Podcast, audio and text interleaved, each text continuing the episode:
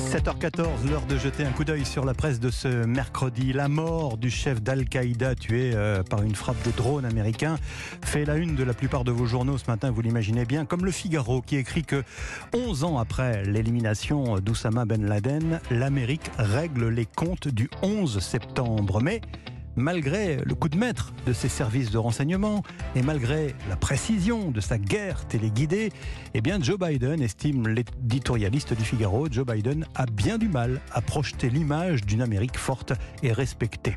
Son chef est peut-être mort, mais Al-Qaïda bouge encore, estime de son côté Libération. Al-Zawahiri est exécuté, mais la nébuleuse djihadiste continue sa progression, notamment en Afrique, une organisation euh, qui n'est pas enterrée et qui se dispersent à travers le monde pour mieux survivre.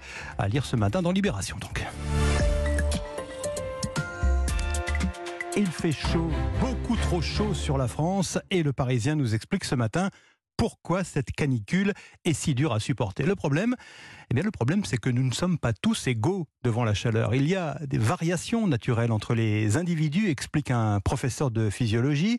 Elles sont dues à la morphologie, au ressenti, à l'âge, la condition physique, mais aussi à nos habitudes.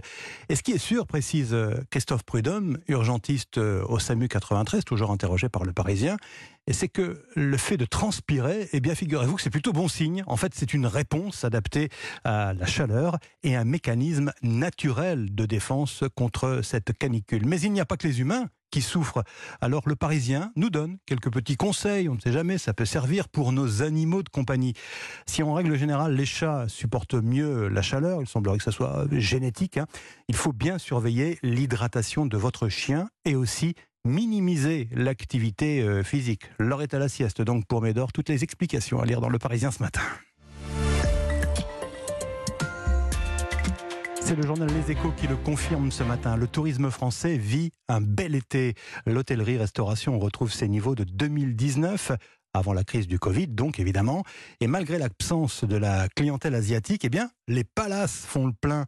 Les sites culturels retrouvent leur clientèle étrangère. La demande explose pour le train, l'avion et même le vélo, figurez-vous. C'est, l'incroyable boom du cyclotourisme, explique le, journal. Avec plus de 9 millions de séjours cyclistes par an, eh bien, l'Hexagone occupe la deuxième place des destinations mondiales du tourisme à vélo. De plus en plus d'agences sont spécialisées dans l'organisation d'itinéraires. Un slow tourisme à vélo, donc, favorisé évidemment par le développement des vélos électriques et un secteur qui pèse dans l'économie du tourisme global avec des retombées économiques estimées à 4,2 milliards d'euros. C'est à lire ce matin dans les